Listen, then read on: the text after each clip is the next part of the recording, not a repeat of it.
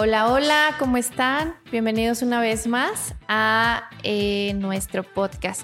Antes de presentar a nuestra invitada especial, como siempre tenemos invitadas de mucha trayectoria y nos da muchísimo gusto compartir este espacio. Quiero presentar al arquitecto Octavio, que siempre está aquí con nosotros. Arqui, saluda por favor. Hola, ¿cómo están? Bienvenidos a un capítulo más de Vico Business Construction, Vico Podcast. Y bueno, Arqui presenta a nuestra invitada de hoy. El día de hoy está con nosotros una ingeniera. ¡Ay, Dios! primera vez, primera vez. Es nuestra primera vez con un ingeniero en este espacio. Entonces, a ver cómo nos va. es una maestra en arquitectura. Es ingeniera por la UNAM, primero. Segundo, es maestra en arquitectura en edificios históricos por la Universidad Michoacana. Dedicada al cálculo estructural desde 1985 de todo el país, de todo tipo de usos, materiales, procedimientos, etcétera. La verdad es que aquí la ingeniera no es porque esté enfrente, pero es una eminencia. Inge, ¿cómo está? Gracias, buenas tardes. No, pues gracias por la confianza y pues en lo que les pueda servir, aclarar, lo que sea, aquí estoy a sus órdenes.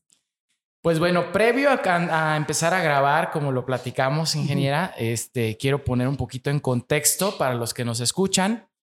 Eh, nosotros como arquitectos pues pasamos por un proceso de, conocer, de trabajar con diferentes este, ingenieros, porque como lo platicamos, pues nuestro trabajo depende en un porcentaje muy alto del, de su trabajo, de los calculistas, ¿no? Porque es como nuestro respaldo este, pues para no tener problemas muy fuertes. que no se caiga. que no se nos caiga, ¿no? Es el temor de todo arquitecto de, híjole, que no se me vaya a caer, ¿no? Sí, ya sé. Entonces, bueno, a, través, sí, claro, claro. A través de este proceso, pues hemos trabajado con, con diferentes ingenieros calculistas, estructuristas, y pues ya llevamos un buen tiempo eh, este, trabajando con usted. Y lo que nos gustó es que nos hace ver eh, el tema del cálculo muy sencillo. La primera vez que la conocimos, nos dijo, no, no, no, no, no, esta, esta, esta columna está sobradísima, yo no sé por qué se calculó así. No, no, quítale, ponle y así te queda mucho mejor, ¿no? Yo creo que empezamos a desarrollar esa parte de mitos y leyendas respecto a que es nuestro tema del día de hoy. Es el tema del día de hoy porque... bueno, mitos y verdades, porque... Y verdades. Hay verdades que duelen.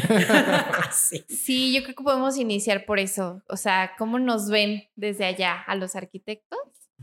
Preocupones y porque al final nosotros queremos que se vea bonito. Y ustedes... Muy válido. Digo, así es. Además, para eso fueron formados, en la parte estética y funcional. ¿Cuál es, eso está muy buena esa pregunta, ¿Cuál, cuál es su, su concepto, ustedes como ingenieros, de nosotros los arquitectos? Bueno, fuimos formados completamente, de, bueno, no completamente, pero muy diferentes. Mi, este, para mí los arquitectos tienen buen gusto, eh, saben cómo pueden funcionar los edificios o las estructuras, o la parte funcional es muy, y estética es lo fundamental. A mí cuando me preguntan, ¿le pondrías, la quitarías? Yo siempre les digo, yo tengo muy mal gusto, porque soy ingeniera, tengo muy mal gusto. Yo puedo opinar parte de lo funcional por experiencia, pero eso es definitivamente de los arquitectos y, son ramas diferentes, o sea, hay que respetarnos. Cuando a mí me dicen, échate el arquitectónico, pues no, porque yo no soy arquitecta. Entonces, así entiendo que muchos, a los arquitectos, échate el, estructural, si no tienen formación de estructuristas, aunque hay arquitectos estructuristas, no, no es fácil que, se, que lo hagan. Si me explico, ahora coincidimos en la parte de la construcción ahí es donde venimos a coincidir. En, eh, sí, justamente yo creo que lo dijo de una manera muy simple, como siempre. la verdad es que nosotros nos ahogamos en un vaso de agua y es como el cliente viene y te dice, ay, pero hazlo como en las otras casas que haces. Y tú así como de no, las cosas no funcionan así. Y mm. nos gustaría que ah, transmitiéramos esa parte tanto a arquitectos como al cliente final, que no puede ser el mismo cálculo para una casa que para la otra. Sí, no, definitivamente no. Así como la parte estética, las fachadas, ¿no? Bueno, aunque hay conjuntos en donde es la misma fachada en todos lados, ¿no? Pero ah, como para un arquitecto, las fachadas, los renders son importantes de cada casa porque a final de cuentas es su creación. La parte estructural, si la base no cambia, puede ser la misma, la base que soporta. Si cambias la pinturita o la maderita, no importa. Pero si cambias la distribución del soporte, que puede ser muros, columnas, entonces sí importa. O sea, sí, sí afecta en cómo se comporta estructuralmente una casa, una vivienda, un edificio, el que sea. Y hay que respetar el cálculo. Sí, mucha gente no quiere ni que hagan proyecto estructural, eh, que el maestro se lo echa, el arquitecto también.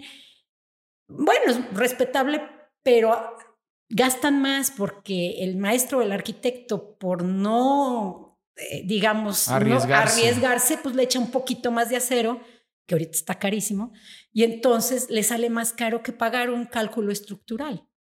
Pero no porque, bueno, uno quiera tener chamba, porque como somos tan poquitos, tan poquitos estructuristas. Eso es un tema que también me gustaría que nos aportara. Que al menos en la ciudad de Morelia en, varias ocasiones usted nos ha comentado, o sea, yo realmente quiero transmitir mi escuela porque somos muy pocos. ¿Qué sucede? Sí, es una especialidad dentro de la ingeniería civil. Yo soy ingeniera civil. Hay varias especialidades, la hidráulica, de planación, la sanitaria, y construcción y estructuristas. Es un poquito complicada, lleva muchas matemáticas y, y tiene mucha responsabilidad. Ustedes saben que si falla algo, luego, luego se van con el, con el estructurista o con el y con el constructor.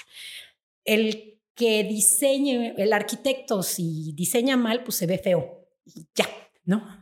Pero una falla en la ingeniería estructural sí genera riesgo. Entonces lleva mucha responsabilidad. Entonces, no nada más en Morelia. En todo el país no somos tantos ingenieros dedicados a las estructuras como tales. Entonces, eh, yo tuve la fortuna de cuando salí, bueno, no fue tanta fortuna porque salí justo con el sismo del 85, o sea, mi último semestre fue en el sismo del 85. Yo ya estaba este, eh, enfocada a la especialidad de estructuras en ingeniería civil en, en México. Y mis maestros eran las vacas sagradas de las estructuras en aquel tiempo. Y se les cayeron varios edificios, o sea, siendo los meros, meros en todo el país. El caso es que, porque fue un sismo mayor de lo planeado, etcétera, etcétera, etcétera. Bueno, de lo que se tiene norma y demás. El punto es que tuve la fortuna de entrar al despacho de ellos, que eran de los despachos que hacían el metro, o sea, despachos muy prestigiosos. Lo que pasó es que ahí arranqué aprendiendo a trabajar y a hacer estructuras ya en vivo, eh, que es muy diferente a lo que te enseñan en la escuela. O sea, uno, eh, la segunda escuela es el trabajo. La escuela, la, eh, eh, la escuela es la base y el trabajo es donde realmente uno aprende. Entonces, yo tuve esa oportunidad y de ahí ya fui volando. Pero ya no hay despachos de estructuristas grandes. Y los estructuristas somos como muy aislados, nos gusta así como nuestro cuadernito, nosotros solos y nuestra soledad. Este, entonces cada vez hay menos muchachos que puedan aprender en experiencia de las estructuras. Y eso hace que seamos menos, menos estructuristas con experiencia. Claro. Entonces, como estamos saturadísimos de trabajo, hicimos, este, mi idea es eh, capacitar a varios muchachos egresados, ingenieros y arquitectos este, que quieran dedicarse a la estructura. Y pues llegan a la oficina y empiezan desde aprender a dibujar, ¿eh? porque un plano estructural no es como los demás planos. Hay que aprender, para que se lleve a obra hay que saber entregarlos. Y empiezan con maestría en estructuras y todo. He tenido muchachos que empiezan a dibujar conmigo y van avanzando y van avanzando. Y mi idea es que estos muchachos vuelen, se vuelvan independientes, se lleven clientes por mí encantada y que haya más estructuristas, por lo menos aquí en Morelia, para todo el, para el estado y para el país. Ahorita que comenta esto, eh, bueno, yo, yo pensé que, que el, estructurista era como los médicos, ¿no? No puedes ser cirujano plástico si no tienes la base de medicina, ¿no? En este caso, el estructurista, como decía, ¿puede, ¿un arquitecto puede ser estructurista sin haber llevado la base de ingeniería? Sí, porque por lo menos aquí en la Michoacana, eh, que son los arquitectos egresados de la, de la Universidad Michoacana, este, llevan una muy buena base de clases de estructuras. No, eh, no tan profunda en lo mm, general como los ingenieros civiles, pero sí muy práctica. Entonces, eh, las tres arquitectas que he tenido yo, una todavía sigue eh, conmigo, tienen bastantes bases, o sea, no es ningún problema. Sí les faltan otras cosas, igual que a los ingenieros les faltan cosas. Este, y de hecho, la arquitecta que tengo de mi equipo de ocho es, es mi especialista en estructuras metálicas. Ella ya eh, calcula estructuras metálicas. Yo las reviso, por supuesto, porque todavía le faltan las conexiones, pero la, ella es mi especialista y es arquitecta. Pero está, estudió la, la maestría especial o solamente lo está aprendiendo como un adicional de la carrera. Lo está aprendiendo en, en, en, práctica. en, práctica. Claro que ahora lo que yo les pido es, ok, yo te entrego la metodología, el procedimiento. Te recibes una casa, paso uno, haces dos, paso tres, paso cuatro.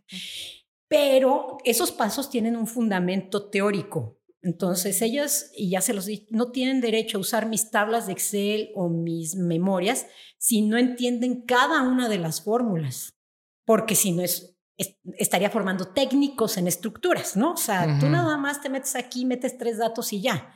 Pero, pero, o sea, lo, estamos viendo como, un, como una cuestión de que les está enseñando. La, no sé si a lo mejor la pregunta es, vamos a pensar, ¿yo como arquitecto puedo meterme a estudiar estructuras? Sí, claro. O sea, hay una, vamos a pensar, una maestría en estructuras y me aceptarían con mi, con mi base de arquitecto. Fíjate que aquí hay una maestría en estructuras. No sé si te aceptarían o con un propedéutico te aceptarían, tal vez con el currículum. Eh, las maestrías de estructuras, yo inicié en la UNAM cuando salí, hace mil años, eh, inicié la maestría en estructuras. Dije, ah". y me salí al primer semestre porque era eh, muy teórica, es, es enfocada a investigación que mm. es fundamental para sacar las nuevas normas y ver qué pasa con los sismos y todo eso, nuevos materiales y demás, pero no es, es cero práctica. Eh, yo tuve uno de mis muchachos que eh, era recién egresado de la maestría de estructura, o sea, ya, ya era maestro en estructuras, estaba, y empezó de dibujante, porque no ven cómo se arma un plano, no ven lo de las áreas, o sea, los procedimientos básicos no lo ven. Tenía mucho conocimiento teórico de fondo, pero no lo práctico. En cambio, los arquitectos aquí están más preparados para lo práctico. Claro que nada más lo práctico hay que también ver el fondo, o sea, hay que complementarse. Sí, porque yo recuerdo, yo estuve en la Michoacana, que llevábamos mucha parte, esta parte de estructuras hasta noveno semestre. Uno, dos, tres, cuatro, yo estructuras de acero, estructuras de estructuras concreto, y yo decía, ay, pero pues si yo no me voy a dedicar a eso, la verdad, o sea. No, pero sí. Yo lo vi hasta, aquí, hasta quinto semestre. Sí, y yo, yo tenía una amiga que iba en la Vasco y decía, es que nosotros vemos más diseño. Y yo me conflictuaba hasta cierto punto porque decía, decía, pues es que nosotros sí vemos bastantes estructuras. Claro. O sea, desde cálculo, luego diseño de cálculo, luego estructuras metálicas. Nosotros lo vimos solamente medio, media, media carrera. Nosotros en quinto, de quinto semestre en adelante, ya no volvimos a ver. Que yo recuerde, nada. de estructuras. Sí, pues es como, lo enfoquen las, las diferentes universidades. Yo creo que a lo mejor si se les da un poquito, si no está enfocado para sacar a algunos estructuristas, a los arquitectos, sí tal vez tienen un poquito de más y debieran darles criterio estructural. Yo daba una optativa ahí en la Michoacana este, que se llamaba criterio estructural. Eran como seis sesiones, ocho sesiones de esas optativas. Y mi única función era enseñarles cómo funcionaba cada sí para que los arquitectos supieran se defendieran un poquito sí sí sí para que se defendieran porque los arquitectos sí deben tener un criterio estructural criterio porque si no después quieren que las cosas vuelen o quieren que grandes claros y que les salga en dos cacahuates, o sea, muy barato, ¿no? Todo se puede en esta vida, ¿verdad? Todo se puede, pero así te sale. Puedes parar un edificio en alfileres, pero así te salen los alfileres, ¿no? Entonces, este, yo creo que les falta más enfocarlo a criterio estructural. El problema es que no hay mucha gente que se dedique a las estructuras y eso solo se obtiene dedicándose a las estructuras. Y ahí, por ejemplo, ahorita hablamos de una, una cuestión. Hay, hay dentro de, la, de nuestra parte como arquitectos que estamos de primera mano con el cliente y pues obviamente pasamos por diferentes tipos de proyectos.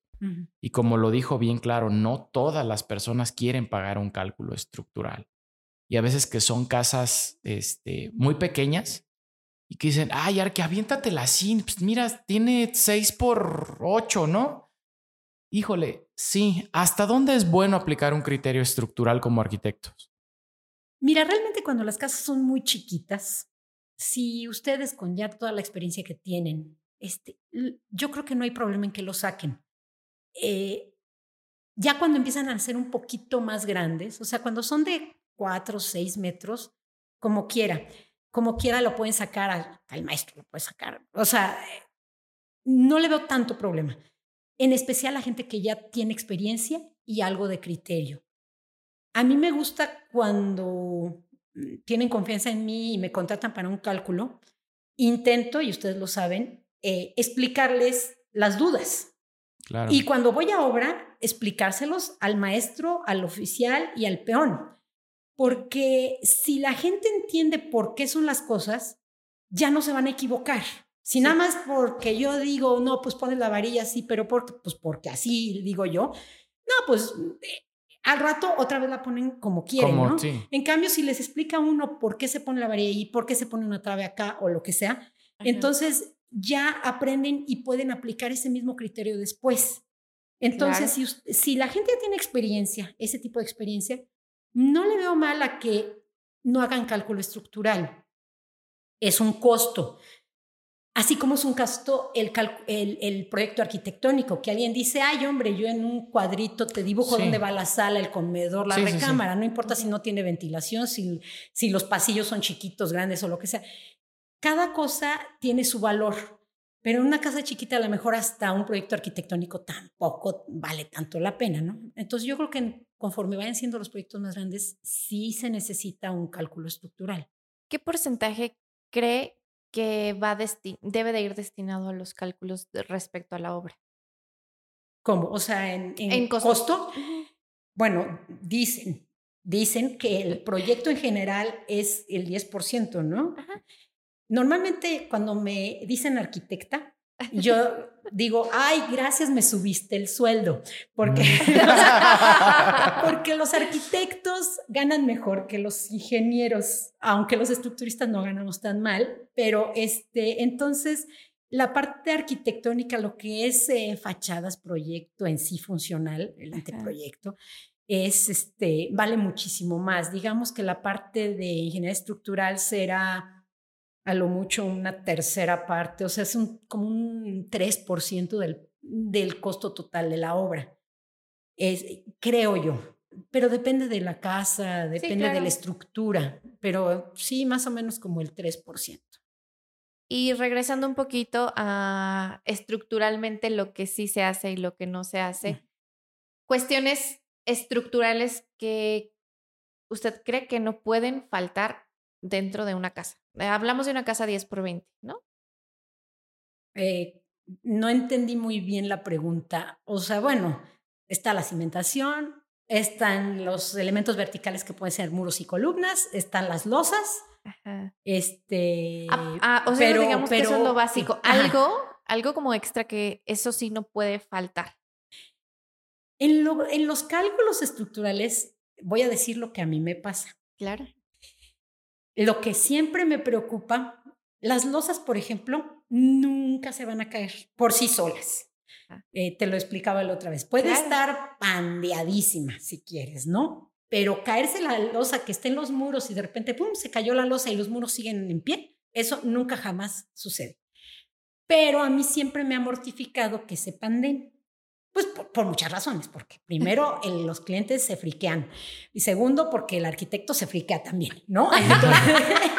y todo el mundo, una vez pandeado, pues lo pandeado, pandeado está, pues ya qué, ¿no? O sea, pero, pero sí, es, es para, para mí en lo personal, las losas que no se panden más de lo que está, que se prevé, sí me, sí me, es ese punto que, como la espinita que, ay, siempre pregunto, oye, ¿no se pandió de más? Siempre pregunto, siempre. No, no se pandió. Ah, bueno. Este, ¿qué es lo más importante en un cálculo estructural? Pero entonces, eso es por cuestión personal. Claro. Pero para preocuparnos, en casas, por ejemplo, los elementos verticales, muros y columnas. Si algo se cae en un sismo, son los muros y las columnas. O sea, no, las losas no nos preocupan más que se panden, pero los muros y las columnas sí. Entonces es lo que tenemos que tener mucho cuidado. Cuando alguien me dice, mi casa se va a caer, eh, lo primero que volteo a ver son los muros. Están agrietados y depende de cómo estén las grietas, digo, ay, sí, se van a caer. O no, no, no, no, no Ay, sí, esto ya Sabe está. que ya salga, sí, señora. no, pero sí digo, ay, caray, híjole, está la grieta, hay que reforzar. O, ah, no, esto resanalilla. Pero entonces, cuando uno se preocupa por la estructura, son muros y columnas, definitivamente. Casi todo tiene solución. Eh, yo solamente en los dictámenes que hice en el sismo del 2017, que se acuerdan que fue fuertísimo y no sé qué, Ajá. hice cualquier cantidad de dictámenes, escuelas, edificios, de casas, de todo, de todo, aquí en la Ciudad de México. Y solo una escuela dije, esta se tiene que derribar. Una. Había muchas escuelas este, agrietadas, pero tenían reparación. O sea, ya para que yo diga esto se tiene que tirar, ustedes saben, es porque Sí, Se Claro, tiene ya. que tirar. Sí, no, este, desafortunadamente era una escuela pública, era una, una primaria, es una primaria, y la dijo no, no. Y yo dije, pero de veras, sí, Ujú. tiene que tirar. Yo nunca digo eso, hasta oficinas públicas había grietototas, dije, no, esto se repara así, esto se repara así. Y es así, no había manera. Pues dice que la repararon, ya no supe. Pero es, es viendo los muros y las columnas como lo que más debe preocupar estructuralmente. Ahorita, Así, ahorita que toca, que toca- Así, no supe. Y lo repararon. Y lo peor de todo es que en esas cosas eh, le pones pintura antisísmica, lo que le dicen, ¿no? Que es la grietita la tapas y ya nadie la ve. Pero el problema es que si no haces, no lo tiras o no lo reparas bien, en el próximo sismo se cae. Sí. No sé, o sea, a eso le llamo pintura antisísmica. No es porque resistan los sismos, Oye, sino rato porque lo- en los comentarios, ingeniera, ¿cuál es la pintura antisísmica? No, no, no, aclarar. ¿Qué marca Aclaramos, recomienda? no aclaramos, aclaramos. Esa es para tapar el ojo del macho, es nada más Ujú. decir, aquí ya se reparó y no se reparó, lo cual es muy peligroso. Esos, esos son chascarrillos de ingeniero, ¿no? Para quien no los entienda. Sí, no, es- Bueno, en, en este tema, por ejemplo, bueno, sabemos que nuestro mundo está cambiando, que cada vez llueve más, cada vez hace más calor, cada vez hace más frío. En el tema de las estructuras respecto a cómo se comportan los movimientos telúricos, hay también una evolución, hay una evolución en, la ingeniería como para prever, a lo mejor dices, bueno, tembló con una magnitud tal, es imposible que tiemble con una magnitud más fuerte que esto.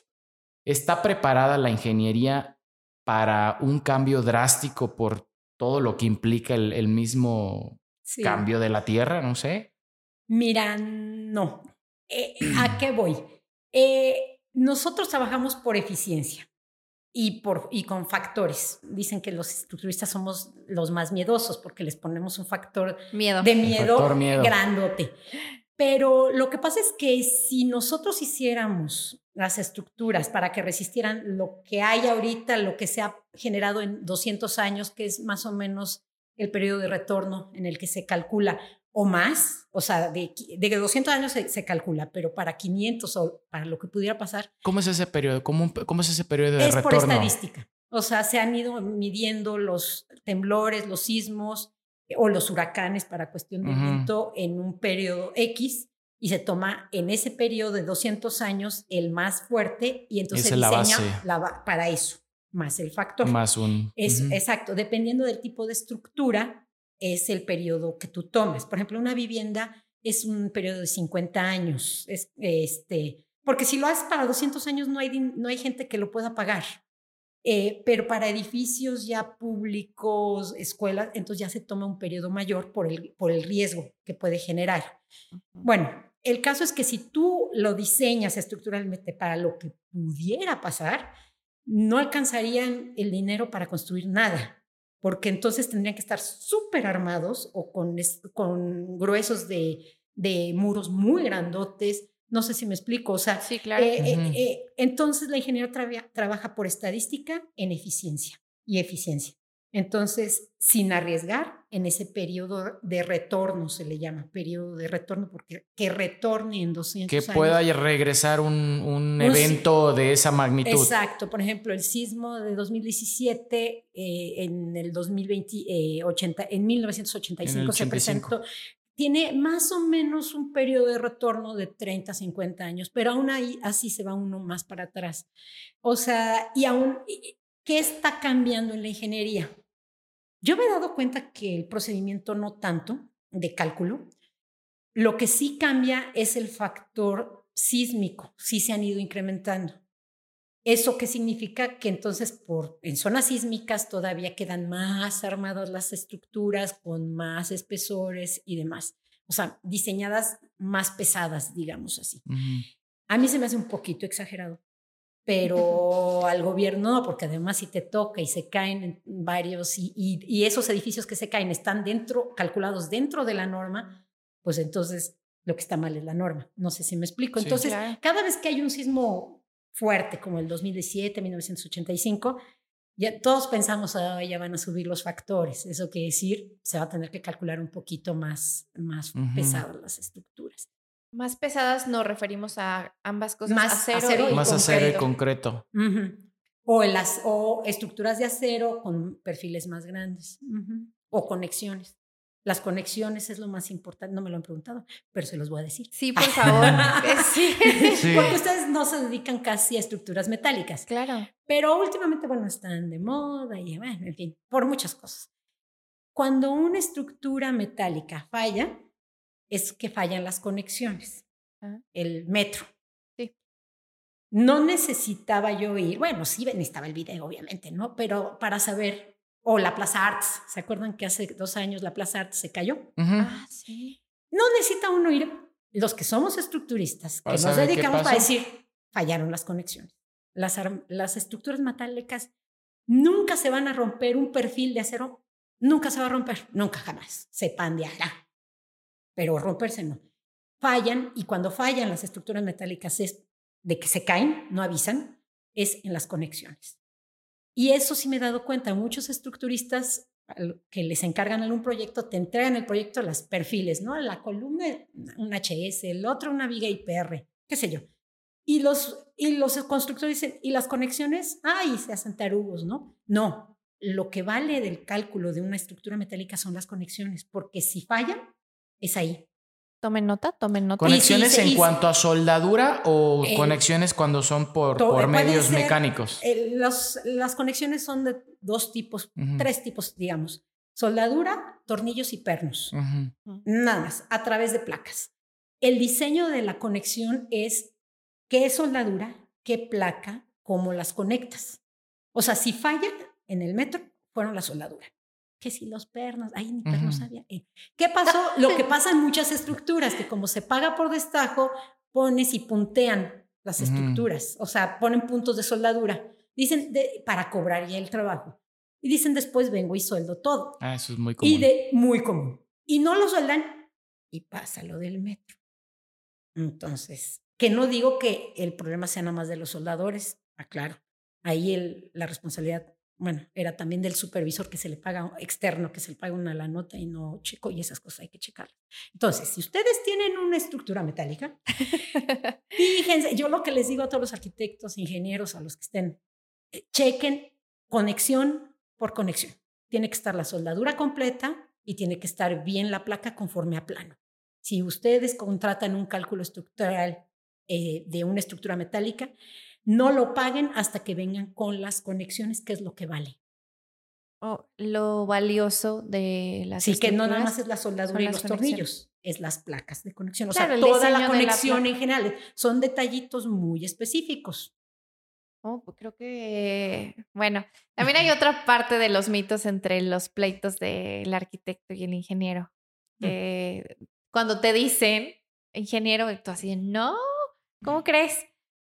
Bueno, es...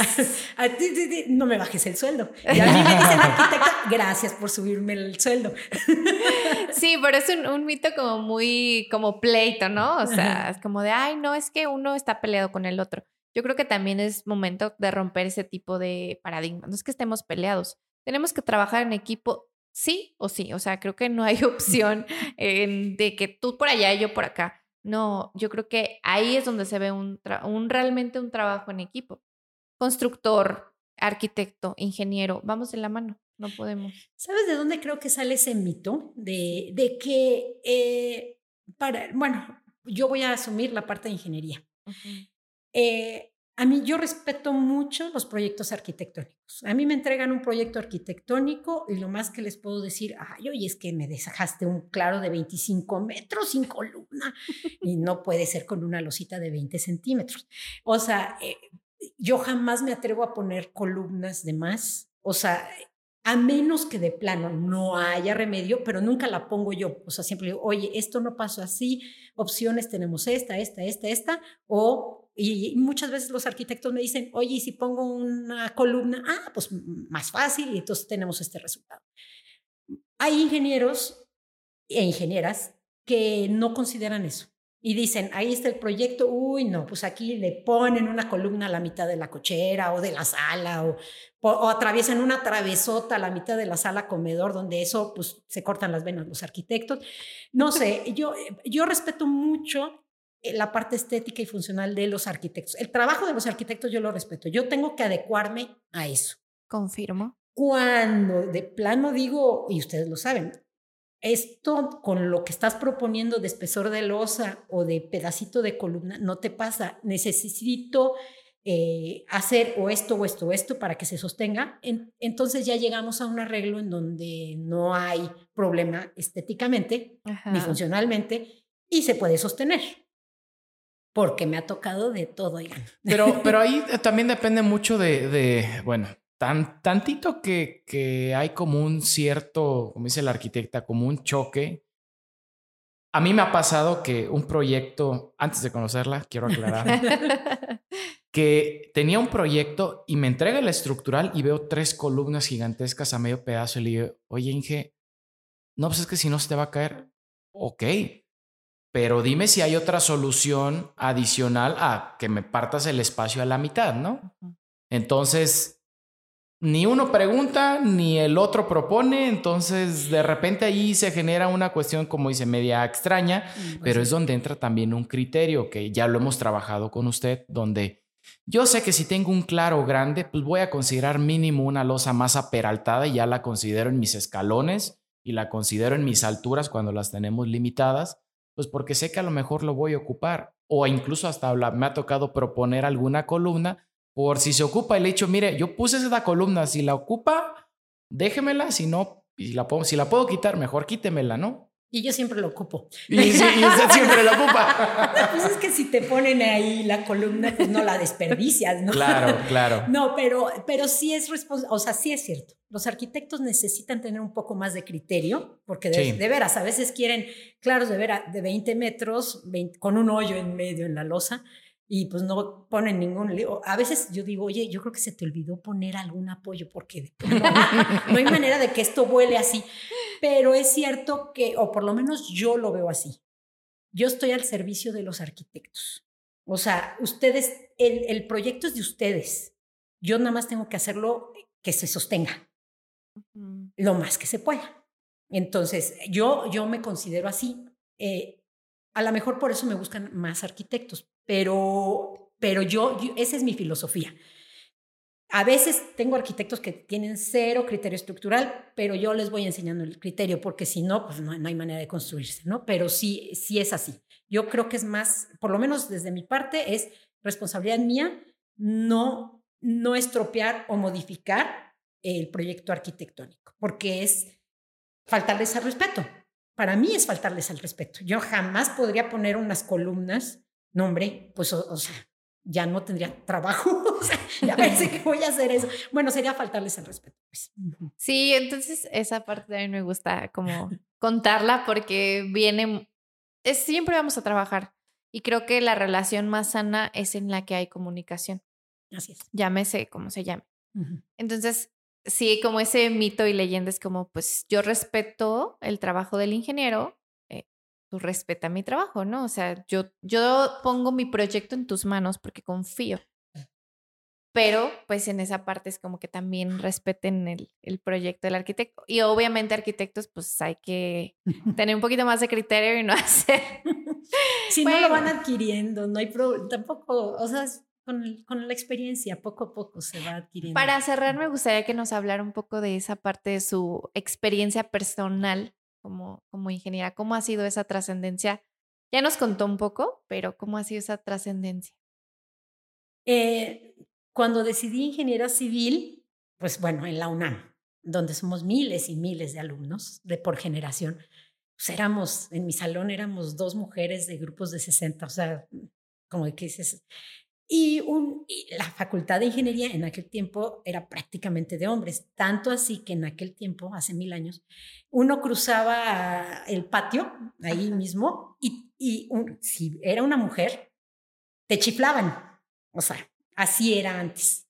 A menos que ya te supieran que era, que era uno de ahí, entonces ya no, porque pues, se la pasarían chiflando, ¿no? Pero este, éramos muy pocas mujeres. Yo en la carrera y en la maestría, mucho respeto de los maestros y compañeros hacia mi persona, lo cual siempre agradecí. Donde eh, en la parte laboral también, en proyecto, me costó un poquito de trabajo en la obra, pero bueno, eso también les pasa a las arquitectas. Bueno, ahí los maestros de obra, sobre todo antes, y los oficiales, eh, no te pelan, bueno, no me pelaban, me tuve que poner un poco más dura. Este, y no hablo nada más de que me dijeran señora, porque eso sí es cierto, había gente que decía, eh, le presenta al ingeniero, el ingeniero a la señora, en, en, convenciones grandes. Y yo, pues gracias. Digo, la verdad es que no me ofende que me digan señora, pues, está bien, también soy señora. Este, pero, pero, si a todos, entonces a todos nos tratan como señor, ¿no? Señor, señor, señora, etc.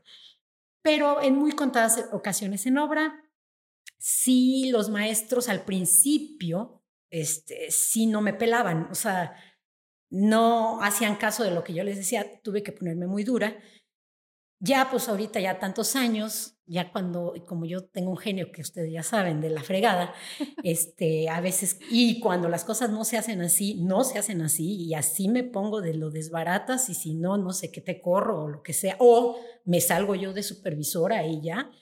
Este, sí, y, y como soy muy, los estructuristas somos muy, este, estrictos, muy cuadrados. Las cosas son como son, nada de que a lo mejor por aquí, no, no, son como son. Entonces muchas veces en obra hay, maestros que me conocen, que, que, me invitan a supervisar o lo que sea. Hay que hacerlo bien porque viene la ingeniera y porque así les va si no está, o sea, si no está como se debe hacer, como viene en plano. Entonces sí me costó un poco de trabajo, pero en general yo siento que se respeta. Fuera que me digan a veces señora todavía algunos ingenieros y a mí la verdad no me importa. Ingeniera, aunque te cueste más trabajo, por favor. Pues es que... Eh, no, yo siento que el respeto hacia mi trabajo se manifiesta de otras maneras. Eh, claro. Eh, primero dándome la confianza de dejarme sus proyectos, como dices, el cliente. O diciendo es que si no lo autoriza la ingeniera no se va a hacer. Para mí eso es muchísimo más a que me digan, o sea, no, no, no necesito que me digan ingeniera. A veces te digo, me suben el sueldo y me dicen arquitecta, pero tampoco me importa, no importa. A, mí, a mí. Yo quiero hacer una última pregunta ya para terminar. se me ocurren. En, en, el tema de la, de la ingeniería de la construcción, bueno, estamos en, en un país donde tenemos construyendo, yo creo que igual hace, ¿qué le gusta? ¿100 años, 200 años? ¿Cómo? O sea, con los mismos sistemas muy parecidos. O sea, ha tenido muy poca evolución. Llegó la estructura metálica y cambiamos estructuras metálicas, ¿no? Muchos. Sí, y, pero seguimos construyendo tabique, cemento, arena. antes era adobe. Antes era adobe, pero le ha tenido. piedra. Y era, eh, y lo seguimos usando todavía. sí, porque son muy lindos. Eh, en otros países madera. O sea, los materiales son los mismos. A veces quieren evolucionar con unos nuevos que... Esa, esa es la pregunta realmente. ¿Hay? ¿Qué, tan, ¿Qué tanta evolución puede o cree que pueda tener la construcción más allá, o sea, en, este, en cuestión estructural, porque forrarlos, como dice, lo podemos forrar de mil cosas, ¿no? Sí, no. Pero la estructura, lo que, lo que sostiene la, la construcción, pues siempre va a ser cemento o acero y varilla y- Tabique, y tabique y tabicón. demás, ¿no? Mira, lo último, desde que yo salí hace mil, mil años, ahora eh, la el nuevo material que a mí me han eh, presentado para que diseñe con él es uno de estos nuevos blocks ligeritos que son Ah, así, ya. que parecen de concreto así grandotes y que los cargas porque casi Sí, como sí, de sí, unicel. Bueno, las losas reticulares de unicel, esas son un poco más para acá, más modernosas que solo se usan aquí, ni en Centroamérica, ni en Europa, ni en Sudamérica. O sea, eso es, e- es de uso aquí, local del país, a propósito de. Me he dado cuenta porque... ¿Pero es eficiente o Sí, claro. nosotros estamos No, medio no, no, los ingenieros, la ingeniería civil, estructuras, los mexicanos vamos en la vanguardia porque no nos queda de otra por los sismos. Nosotros vamos casi al, al parejo que Japón, que también tienen la misma bronca. Pero si dicen es que vamos con los eh, eh, norteamericanos, no, hombre, ellos no, No, tienen idea en lo que es, o vete con los europeos. Estaba yo en Suiza con un este, antiguo alumno de la UNAM este, que se fue a Suiza, es suizo y se fue a vivir, es estructurista. No, allá las losas hacen de 60 centímetros macizas. Yo dije, ¿con qué cantidad de dinero? Pues es que tienen todo el dinero que te puedas imaginar. 60 Sí, centímetros maciza. macizas. Y yo dije, y no, acá no se usa eso del, del unicel, de las losas aligeradas, no, no les da confianza. Entonces, en lo que es mi área o nuestra área en estructuras, vamos a la vanguardia a nivel mundial. Eso sí se los puedo decir. Bueno, Buen punto, ¿eh? No, yo no lo no pensé que no, esto de, las losas aligeradas, de veras, yo también traté, traté de ponerlo en Costa Rica y como de que no les gustó. En, ya no digamos Europa, no. Y, y bueno, Estados Unidos eh, casi es pura madera. Bueno, pero eso. Por otras razones tienen eso. Este, entonces, el único, aparte del unicel, de las losas aligeradas nuevo, es esos blogs. mm, mm.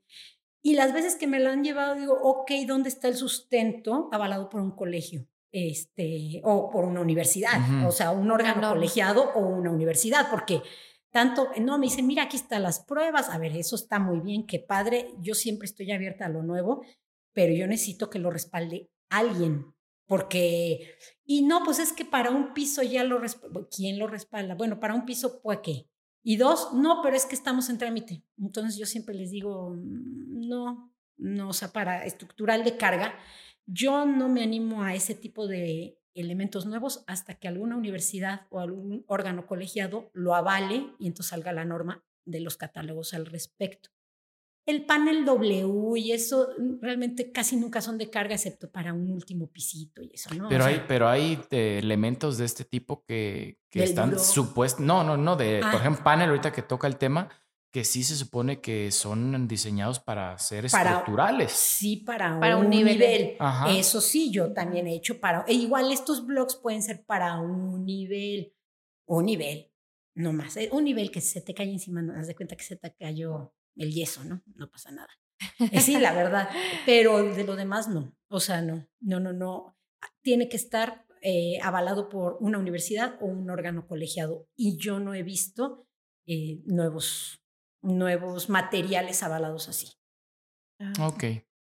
Pues Pues quedó aclarado. ya, mitos y Hay que seguirla así todavía un buen rato. Y a mí también me gusta.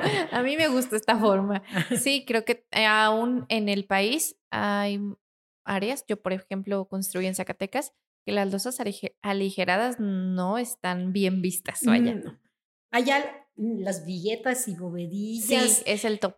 que es más o menos lo mismo. Sí, es un A mis- final de principio muy similar. Es, es lo mismo, porque usan, aunque hay unas bovedillas que después usan llaves de tabico y de bloques de concreto, que yo digo, ay, el día que esto se caiga, descalabra a alguien, ¿no? pero, pero sí, es cierto, es, es por regiones, pues, es por Sí. regiones, pero ni las aligeradas en otros países se aceptan. Ajá. Mira, estamos innovando y no lo sabíamos. No, pues ingeniera, muchísimas gracias por venir a transmitirnos su conocimiento. Y confianza. No, gracias a ustedes por la confianza. Sí, esperemos que esto les sir- no, no solo nos sirva a nosotros, que no trascienda a las personas que están en este proceso y que tenemos ese, ese miedo estructural, la verdad. O sea, los arquitectos vivimos con el miedo estructural hasta que conocemos a alguien en el cual podemos respaldarnos, o al menos nosotros nos sentimos muy respaldados por usted. Entonces, ah, pues gracias por la confianza. Pero déjenme, en, ese aspecto sí me gustaría dar un mensaje a los arquitectos adelante, y a los ingenieros también. Eh, no se queden con la duda, o sea, cuando contraten un cálculo estructural o que se los haga cualquier ingeniero, pregunten por qué las cosas, o sea, eh, para irse formando en el criterio estructural y cometer menos errores de diseño arquitectónico y entender las obras. De veras, y a los ingenieros estructuristas hay que, ir a hay, que, hay que ir a la obra. Otra cosa es, eh, yo siento que me volví un poco o sea, mejoré en mis cálculos estructurales cuando empecé a visitar obras, porque uno dice, ay, dóblate una varilla de una pulgada y media, ¿no? Hasta que una vez fui en el Bicentenario y el, el maestro me vio con cara de asesino, porque me dijo, a ver, dóblela usted una varilla de una pulgada. Y tiene, tiene toda la razón. O sea, hay que ir a las obras, los estructuristas y los arquitectos, para poder diseñar mejor. Y pregunten, es el mejor arquitecto es el que tiene criterio estructural, aparte de ser muy, muy artista y demás, el que tiene criterio es el mejor arquitecto. Aparte, creo que sí tenemos nosotros que tener esa libertad, porque a veces nos da miedo, o bueno, nos daba miedo, hasta que la conocimos, que nos dio esa apertura y que usted nos dijo, si tienes duda, pregúntame y voy a la obra. Con los ingenieros pasados nunca tuvimos esa esa confianza, porque era la confianza de decir, ¿sabe qué, ingeniero? Aquí como que esto no lo veo bien. Se acuerda que hace poco le abrí y le dije, oye, es un volado de tantos metros, tiene un metro de peralte la, la, la nervadura, pero le dije, sí, sí, le dije, sí, está bien. Y me dijo, no, no, claro, está diseñada, sí, sí, está, ah, ok, perfecto. Ya si me lo dijo, está bien.